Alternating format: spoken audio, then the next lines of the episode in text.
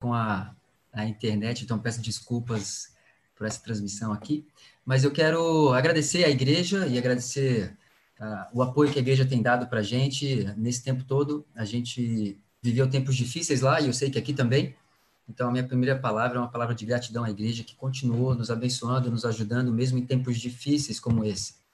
A gente está ah, em Moçambique há cinco anos e Deus tem nos abençoado, nos ajudado. E eu queria contar um pouco daquilo que Deus tem feito em Moçambique como uma forma de encorajamento e também de, de incentivo para vivermos uma vida que agrada ao Senhor, independente de onde nós estivermos, né?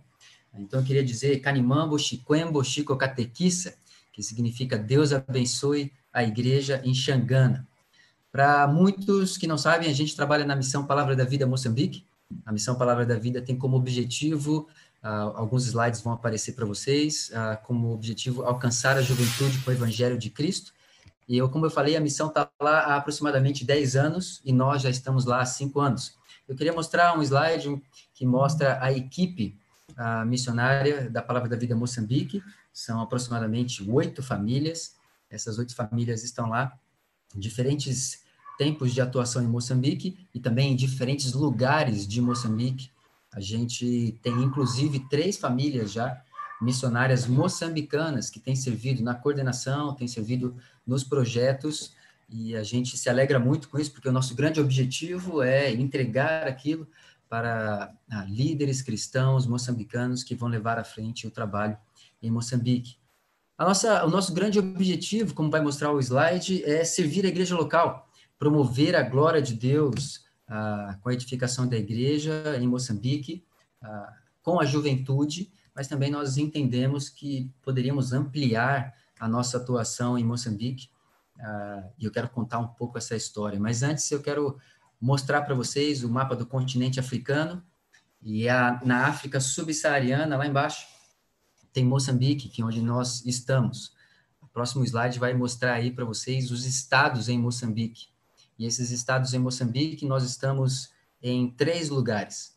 O primeiro pontinho vermelho que vai aparecer aí vai mostrar Maputo, que é o escritório principal da Palavra da Vida, onde tem atuado já há 10 anos. Depois vai aparecer Inhambane, Inhambane é também um polo coordenado uh, pelo líder moçambicano ali, e ele tem servido uh, junto com uma outra família brasileira. E nós estamos servindo numa região de Boane desde o meio do ano passado, onde Deus tem nos guiado, tem nos dirigido para servir ali. Antes de tudo, eu queria abrir um parênteses, antes de falar da, da missão em si, mas vai aparecer um próximo ponto aí, num estado lá no norte de Moçambique. O nome dessa região chama-se Cabo Delgado. E é nessa região que ah, precisamos orar e precisamos pedir ao Senhor a sua intervenção, porque nesse lugar está tendo ataques extremistas de religiosos muçulmanos.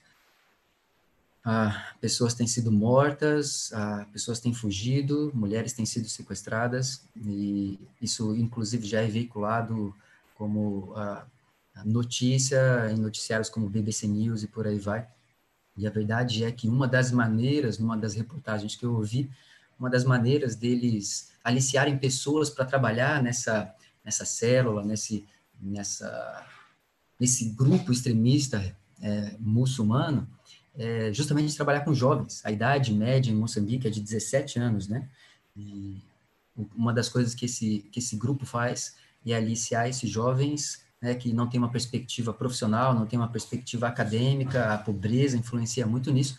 Então, oferecem coisas para esses jovens, esses jovens então fazem parte, os próprios moçambicanos fazendo parte desse grupo quase que terrorista ali. Então, eu queria só abrir esse parênteses, queria que você guardasse esse estado na sua mente, no seu coração e orasse por eles, para que isso não se expandisse por Moçambique. Essa é a nossa grande oração, para que o Estado moçambicano, o presidente moçambicano tenha sabedoria para lidar com essa, com essa situação. Eu quero mostrar uma foto da minha família, temos ali eu, Nayara, Nuca, de 8 anos, Davi, 6 anos, e a nossa moçambicana, Melissa, nasceu na época da pandemia, em março, e Deus tem nos abençoado com a presença dela também, sempre sorridente, e Deus tem protegido e tem nos ajudado lá. Melissa, a nova, a, nova moçambicana da família.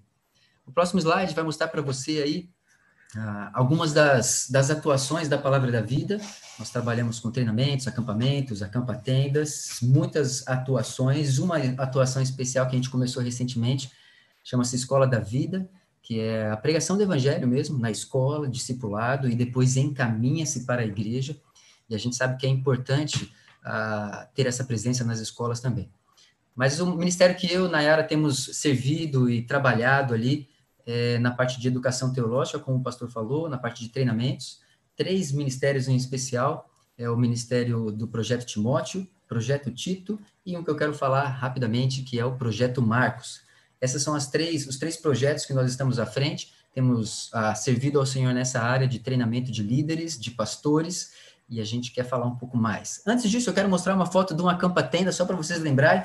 A campa-tenda é aquele ministério que nós, no período das férias, os missionários saem para lugares distantes ali, vilas mais afastadas da cidade, e trabalhamos com a pregação do evangelho, ajudando a igreja local. Montamos umas barracas grandes em torno da igreja, e ali chamamos a juventude, a juventude fica com a gente. Você vai dar uma olhada na foto aí, vai perceber que é bem simples, mas não impede que a palavra de Deus uh, possa propagar no coração daquelas pessoas e que também esses jovens possam ter um momento de diversão, de alegria, saudável, de maneira cristã. Temos também as temporadas de acampamento. Você vai ver o próximo slide, o tema incomparável. Essa foi uma das temporadas que nós tivemos de acampamento da Palavra da Vida. E esse ano tivemos que cancelar a temporada presencial mas diante do acesso à internet, muitos celulares em Moçambique, percebemos que poderíamos atuar de maneira virtual também. Então, nós acabamos hoje, se não me engano foi hoje, a temporada de crianças, uh, de maneira virtual.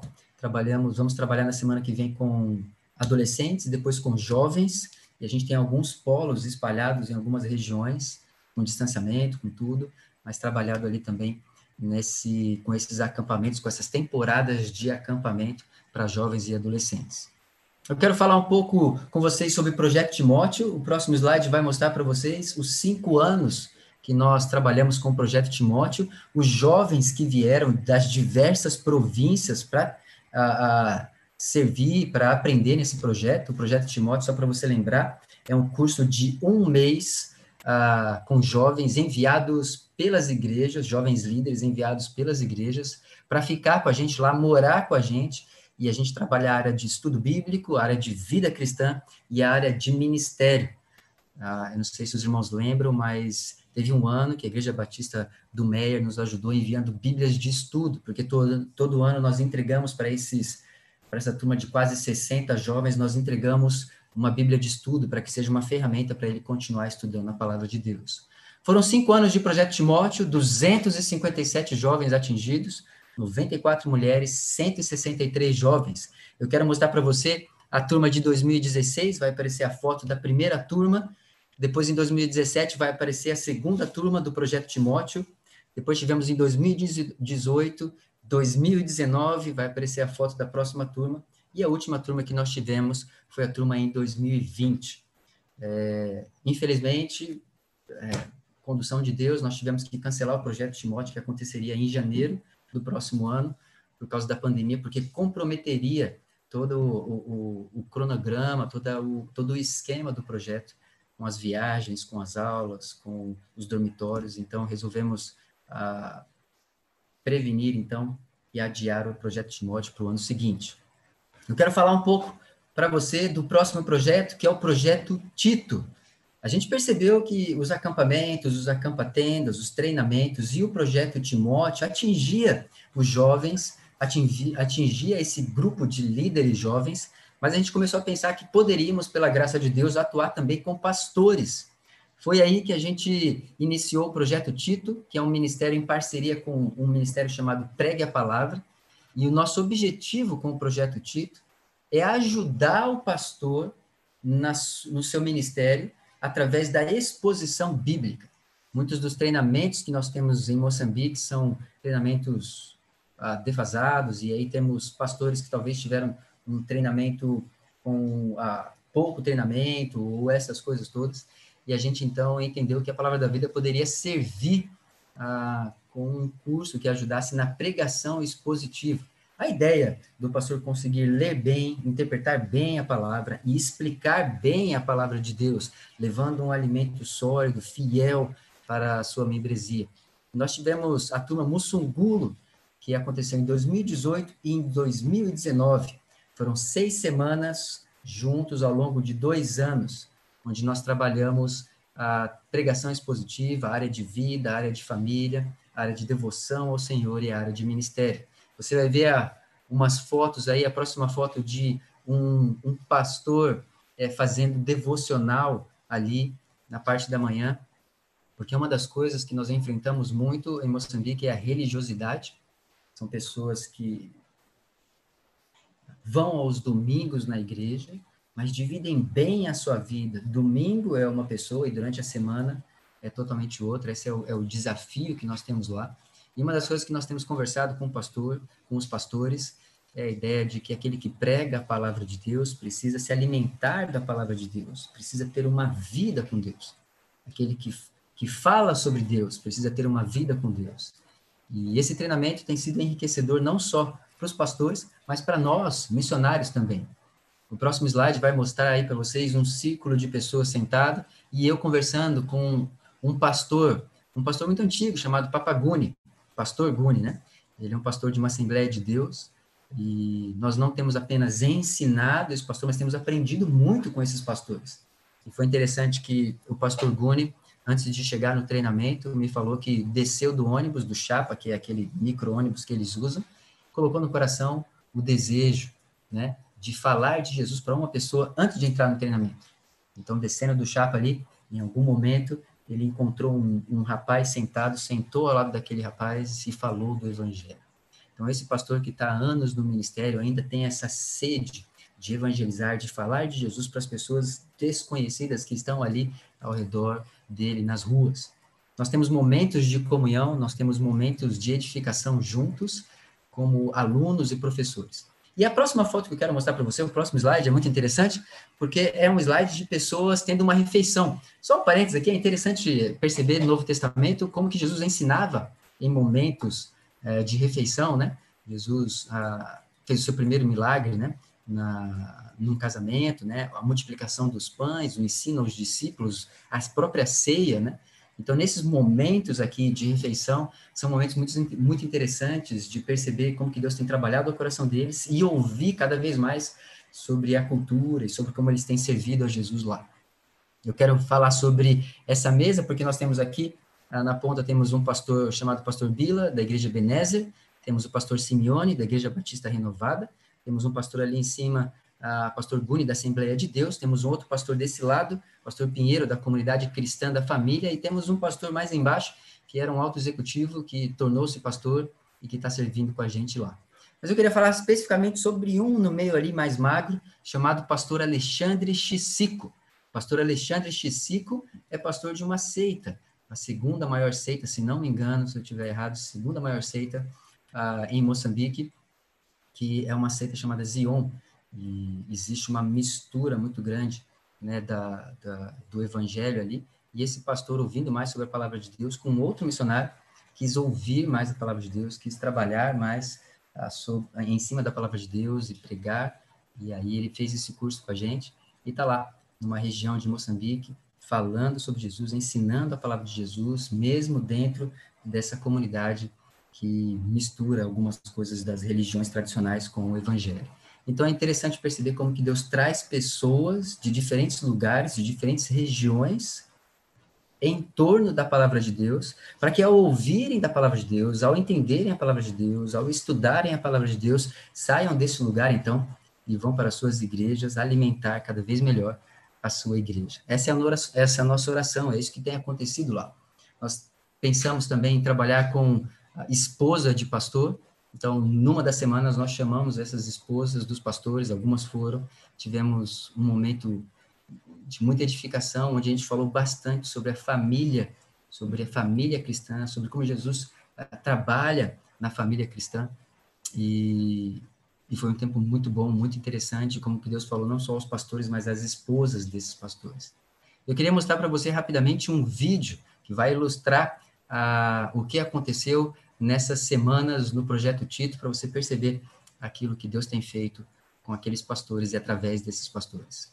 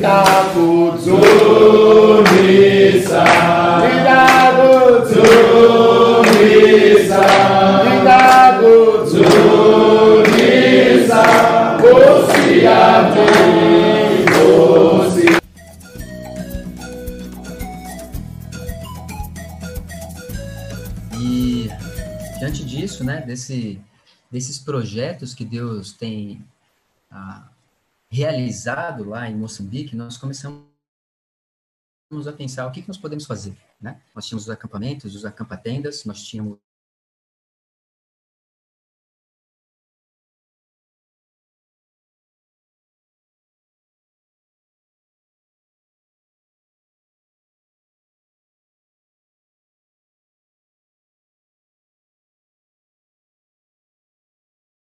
esses acampamentos. Foi aí que Deus come, começou a colocar no nosso coração, no, no, na, na coração da missão lá em Moçambique, dos missionários em Moçambique, e oramos por um lugar, e Deus, de maneira muito muito interessante, guiou isso, né, de maneira muito normal, porque eu estava lá numa tarde, um dia, pensando, refletindo sobre isso, e digitei lá www.olx.com.mz, e aí Deus, então, mostrou esse lugar, um lugar que era usado, uh, uma guest house, que era usado para festas, para bebidas, para coisas que afastavam mais as pessoas de Jesus, né? As coisas que eram do mundo, pessoas que inclusive estavam estavam amarradas, né, por Satanás. E ali Deus então conduziu a nossa missão. Os missionários então se juntaram e através da igreja brasileira a gente conseguiu comprar essa propriedade e mudamos para lá no meio do ano que vem. Desculpa, do ano que vem não, do ano passado. E eu quero mostrar para você aqui uma foto. Essa foto vai mostrar todas as casas que nós temos. Nós não construímos nada, tudo já estava construído, mas nós tivemos que reformar muita coisa. Então, eu e Nayara e as crianças mudamos para lá é, no meio uh, do ano passado e, e nós estamos ali servindo a Deus. Você percebe que existem casas para dormitório, nós temos um refeitório, nós temos ali ah, uma casa, uma piscina vazia, que eu quero falar para você mais para frente, e um pouco atrás ali, a gente conseguiu também comprar um terreno que está bem ao lado do muro, e a gente ah, tem como propósito, ah, no futuro próximo, construir uma quadra para a gente trabalhar com o Ministério Esportivo e também do, do mesmo, na continuidade desse, desse terreno, a gente fazer uma horta, algo para a gente conseguir tirar da terra aquilo que a gente pode comer também.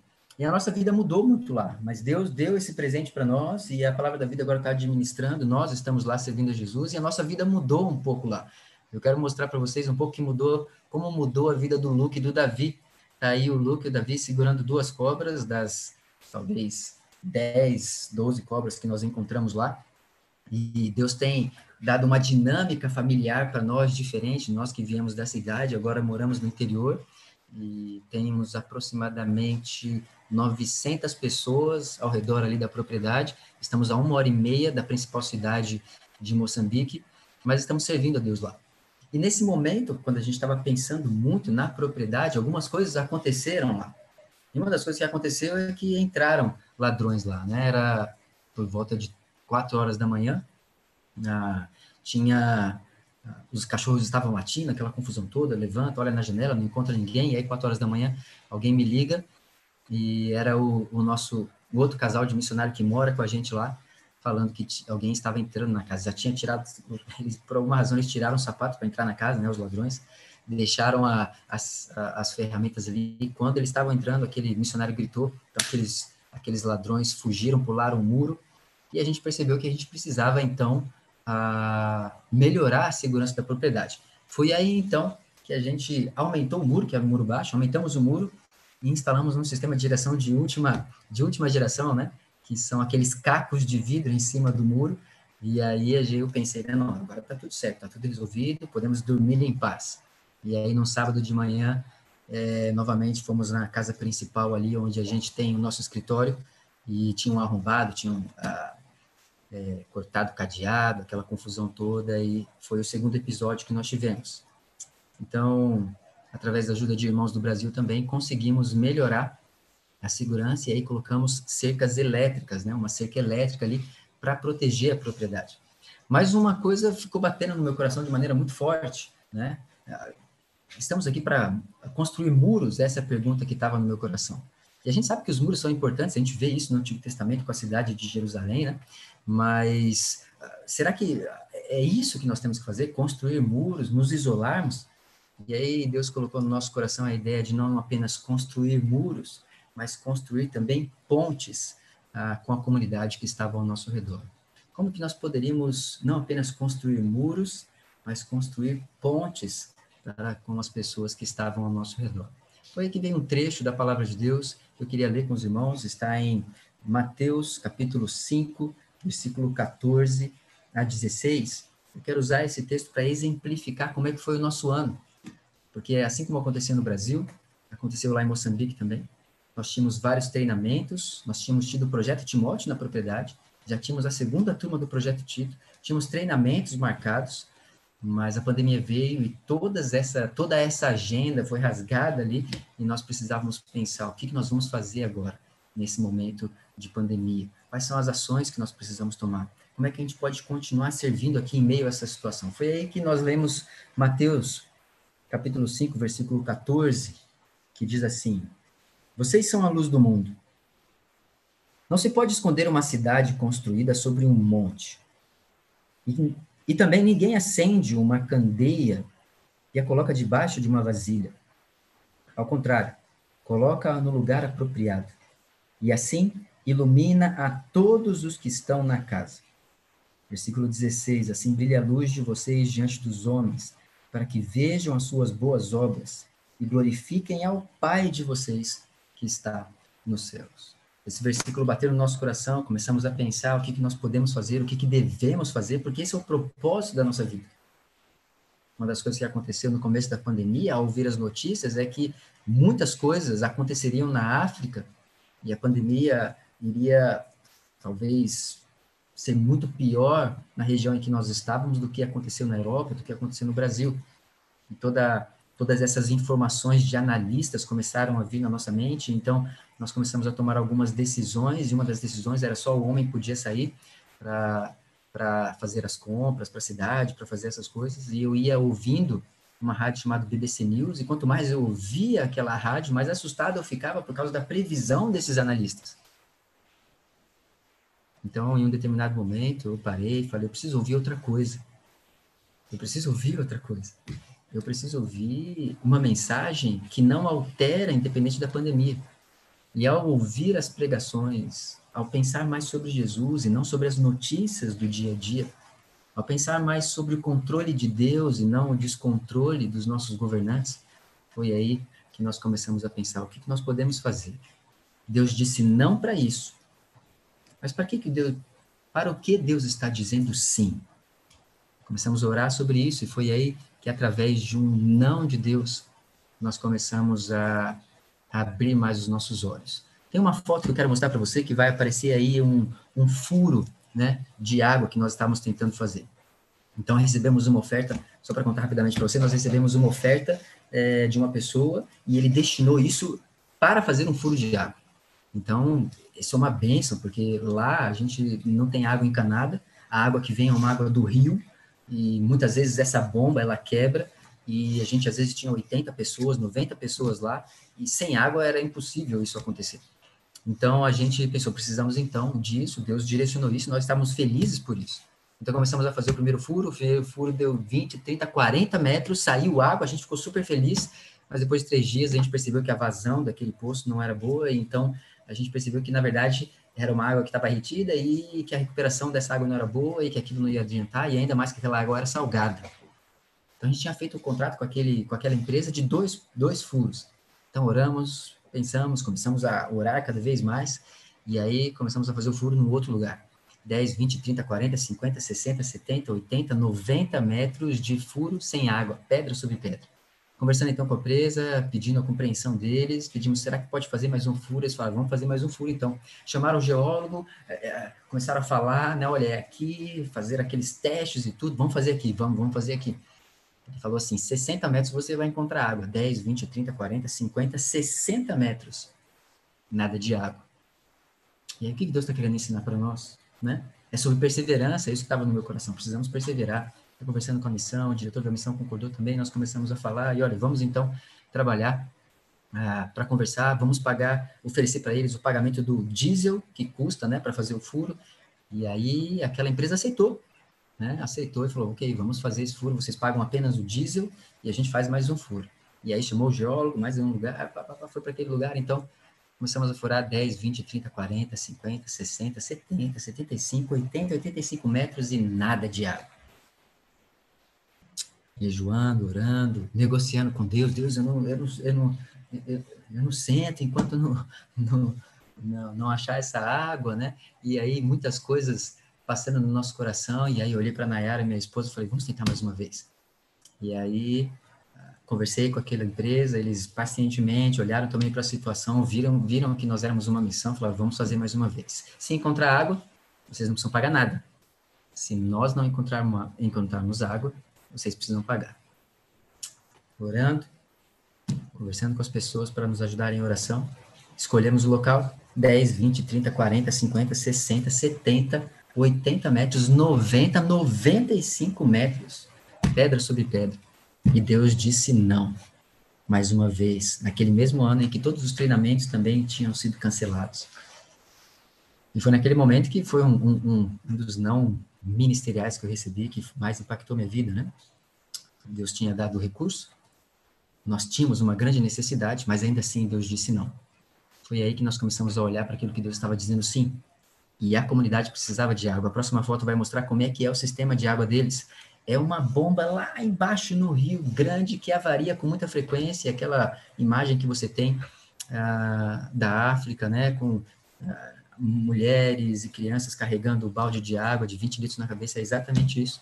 Então, nós começamos a entrar nesse processo e tentar brilhar ali. Consertamos um dos tanques deles, começamos, compramos algumas vezes água para servir a comunidade, entramos no processo para reestruturar a captação de água, a gente está esperando uma resposta do município para ver se conseguimos melhorar aquele, aquela captação de água e assim abençoar tanto a comunidade como os nossos projetos, mas um sim que Deus disse para nós.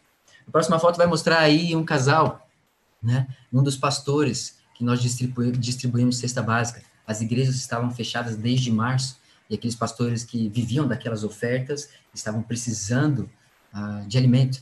Então foi nesse momento que a missão também trabalhou com essa ideia de distribuir cestas básicas, entregamos para muitos pastores e recebemos o retorno desses pastores dizendo que aquela era a comida do mês e que eles precisavam daquilo, mais um sim que Deus diz para brilhar a luz de Jesus, para que as pessoas glorifiquem a Deus. Olhamos para os nossos vizinhos, então, e olhando para a situação deles em grupos de casais, ou desculpa, casais que se formam em três dias. O rapaz olhou para a moça, e três dias depois desse olhar, a moça estava dentro da casa dele, e eles estavam iniciando um relacionamento. E a gente percebe que esses relacionamentos começam a se desgastar e aí a gente começou a falar sobre como Jesus pode influenciar, como que Jesus pode mudar a vida das famílias. E aí começamos um grupo com todas os, as, a, as normas né, de distanciamento, máscara, mas começamos um grupo para falar sobre como que Jesus pode trabalhar na vida da família cristã, como que o marido deve lidar com a esposa, como a esposa deve lidar com o marido, como o pai deve lidar com o filho, como que Jesus muda a dinâmica da casa. Um outro sim que Deus nos deu nesse ano, que ilustra aquilo que está no texto, foi uma casinha, vai parecer uma casinha bem pequena ali, de uma senhora que faleceu, que morreu, que era nossa vizinha. E aquela senhora, geralmente, quando tem um, um enterro lá em Moçambique, as pessoas se juntam, dão comida para ter uma reunião ali, chamam as pessoas para participar daquele funeral. Então, eles foram pedir para a gente alimento e nós queríamos ajudar. Eles tinham um caixão, tinham recebido o caixão de uma, de uma igreja católica, eles tinham comida, eles tinham pessoas e aí eu fiz uma pergunta para ele: vocês têm alguém para falar da palavra de Deus, para falar sobre Jesus? E aquele papá olhou para mim e falou: não, vamos lá. E aí eu fui, tive a oportunidade de falar sobre Jesus numa casinha bem pequena. Estava lá o corpo, quatro pessoas, preguei sobre Jesus, o ladrão na cruz, e como que ele ah, é, recebeu a salvação ali naquele momento, quando Jesus diz, ah, hoje mesmo estará comigo no paraíso. Logo depois daquela, daquele momento, fomos para um outro momento com mais pessoas, 20 a 30 pessoas, falei sobre Jesus novamente. E aí eu estava pensando em ir embora, aquele papá falou para mim, não, agora que você começou, você precisa terminar. Então aí eu tive que ir no cemitério lá junto, participar daquele processo, e mais no cemitério ainda tivemos mais uma oportunidade de pregação. Então eu achava que já estava na hora de ir embora, ok, posso ir embora. Aquele papá falou, não, tem mais uma oportunidade ainda. Então voltamos lá para o lugar onde nós íamos comer, e tive mais uma oportunidade para pregar e falar sobre Jesus para aquelas pessoas que estavam enlutadas, que estavam precisando de uma esperança que não morre. Nós tivemos grandes oportunidades lá. E agora a, a gente está tendo um acampamento e esperando que a mensagem de Jesus possa entrar naquelas casas que nós nunca chegaríamos através do celular, através da internet. Ah, nesse lar cristão, uma das coisas especiais que aconteceu é, um, um rapaz, um jovem, na verdade um senhor chamado Inácio, ele começou aí nessa, nessa reunião. E eu tinha encontrado ele num momento que estava pegando fogo ali em cima, perto uh, da propriedade, né? E aí eu fui lá ajudar, com toda a minha experiência em apagar fogo, fui lá ajudar a comunidade e encontrei esse Inácio. E esse Inácio, então, começamos a conversar, falar, ele faz parte de uma seita, e começamos a falar e convidei ele, vamos lá, durante a semana, nas terças-feiras, às 18h30, ouvir sobre como Jesus pode influenciar, transformar a nossa família. Inácio, então, é, de maneira é, muito respeitosa, foi e começou a ouvir do Evangelho, levou a sua esposa, e nós temos percebido gradativamente a transformação a, na vida desse homem. Por que, que é interessante a vida desse homem? Porque esse homem que está lá com a gente, na região de Boane, numa vila, num lugar afastado da cidade, ouvindo sobre Jesus, ele tem um trabalho em que ele viaja e fica três meses num estado que eu falei aqui no começo, chamado Cabo Delgado. Aquele mesmo estado, Cabo Delgado, que tem sofrido com o extremismo religioso. uma pessoa que vive aqui com a gente, tem ouvido o evangelho e a nossa oração, e eu gostaria que fosse a sua oração também, é que esse ponto de luz que foi iluminado por Jesus possa seguir até Cabo Delgado, onde o extremismo religioso muçulmano está dominando, e possa então falar sobre a luz do mundo, que é Jesus. Deus tem feito grandes coisas ali naquele lugar, pela graça dele, pelo poder dele, mas eu gostaria que a igreja se sentisse parte de tudo isso. Eu gostaria de estar olhando para vocês, falando isso para vocês. Queria que vocês estivessem sentindo isso comigo, porque a igreja faz parte do nosso sustento, a igreja ora pela gente e a igreja faz parte desse ministério. Eu queria terminar falando sobre um último projeto que Deus tem colocado no nosso coração, e aqui eu queria falar sobre o futuro. O futuro que nós estamos planejando, se Deus permitir, é o projeto Marcos. Tem uma foto aí que vai mostrar as ideias do projeto Marcos. Nós percebemos que nós precisamos trabalhar com a juventude, podemos trabalhar com pastores, podemos, estamos trabalhando, podemos trabalhar na formação de líderes, podemos, mas tem uma área que a gente vê que é necessário lá em Moçambique que está relacionada a Cabo Delgado.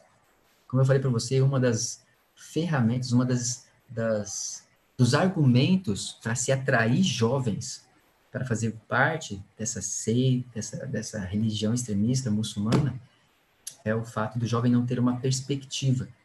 E a gente gostaria, então, de colocar um projeto diante da igreja que Deus tem colocado no nosso coração e nós íamos começar em 2000 e no ano que vem. A gente ia começar no ano que vem, 2021, mas a pandemia não permitiu, então estamos, estamos planejando para o ano seguinte, que é o projeto Marcos. Nós queremos trabalhar a parte de estudo bíblico, que é, é, é o fundamento, é a base para qualquer pessoa. Nós queremos trabalhar a parte de vida cristã, onde ele, ele, ele entende a Bíblia, ele sabe como aplicar as escrituras na sua vida. E nós queremos trabalhar também a parte de ministério, onde ele pode servir a igreja local onde ele estiver. Mas nós entendemos também que podemos preencher uma lacuna, ajudar também a sociedade moçambicana, oferecendo uma outra perna que é a capacitação profissional. Então, dentro desse curso, nós queremos inserir também a capacitação profissional, a ideia de ajudar o jovem a empreender através de cursos de noções profissionais, como serigrafia, como informática, como ah, pastelaria, corte e costura, para que esses jovens possam, então, entender que a vida cristã está toda conectada e que ele pode ser, então, um ponto de luz, não só através da pregação da palavra, mas por aquilo que ele faz também na sua profissão e por aí vai. E que nós gostaríamos é que Deus nos ajudasse e que assim, com esse curso também, a gente possa ajudar no desenvolvimento social desses jovens. Esse vai ser um grande desafio para nós, porque os jovens vão morar com a gente lá de março até novembro, são nove meses que eles vão ficar com a gente, onde nós vamos dedicar a nossa vida para servir com eles para ensiná-los e a gente precisa também de pessoas capacitadas para ensinar essas profissões para esses jovens e assim fazer essas conexões com a palavra de Deus, saírem dali, servirem a igreja e serem produtivos também na sociedade. Esse é o nosso desejo. Isso é aquilo que Deus tem colocado como futuro nas nossas mãos e nós queremos colocar diante da igreja para que ore por isso. Um dos desafios que nós temos, é, além desse de acompanhá-los, ao longo de todos esses meses, nós precisamos de duas coisas. Nós precisamos orar para que mais uma família missionária esteja disposta para a morar com a gente lá. Nós precisamos de uma família é, crente em Cristo Jesus, que esteja disposta a servir com a gente lá e investir na vida desses pastores, desses líderes e agora desses jovens. A gente está morando lá só a minha família e mais duas famílias, e nós precisamos de mais uma família para servir com a gente lá e assim atingir hum. esses jovens. Nós queremos agradecer a Deus ah, por aquilo que Ele tem feito lá e agradecer à Igreja Batista do Meia que tem nos apoiado. Nós precisamos da graça de Deus ao voltarmos lá. Nós vamos para lá novamente dia 6 de fevereiro para esses próximos projetos que nós temos e queremos mais uma vez desafiar a igreja a viver essa vida cristã. Tem uma coisa que nós aprendemos, é que existe oportunidade, mesmo na pandemia, para sermos luz. Independente de onde estivermos, seja com a minha profissão, seja com a, a minha família, seja com as pessoas que estão ao meu redor. O texto diz assim: ilumina a todos os que estão na casa. Nós então estamos pedindo a Deus para que nos ajude a iluminar, independente de onde nós estivermos. Essa é a nossa oração para onde nós estamos em Moçambique. Essa é a nossa oração para onde nós estamos também no Brasil e para a Igreja Batista no Bem. Muito obrigado, obrigado pelo apoio, Deus abençoe a todos.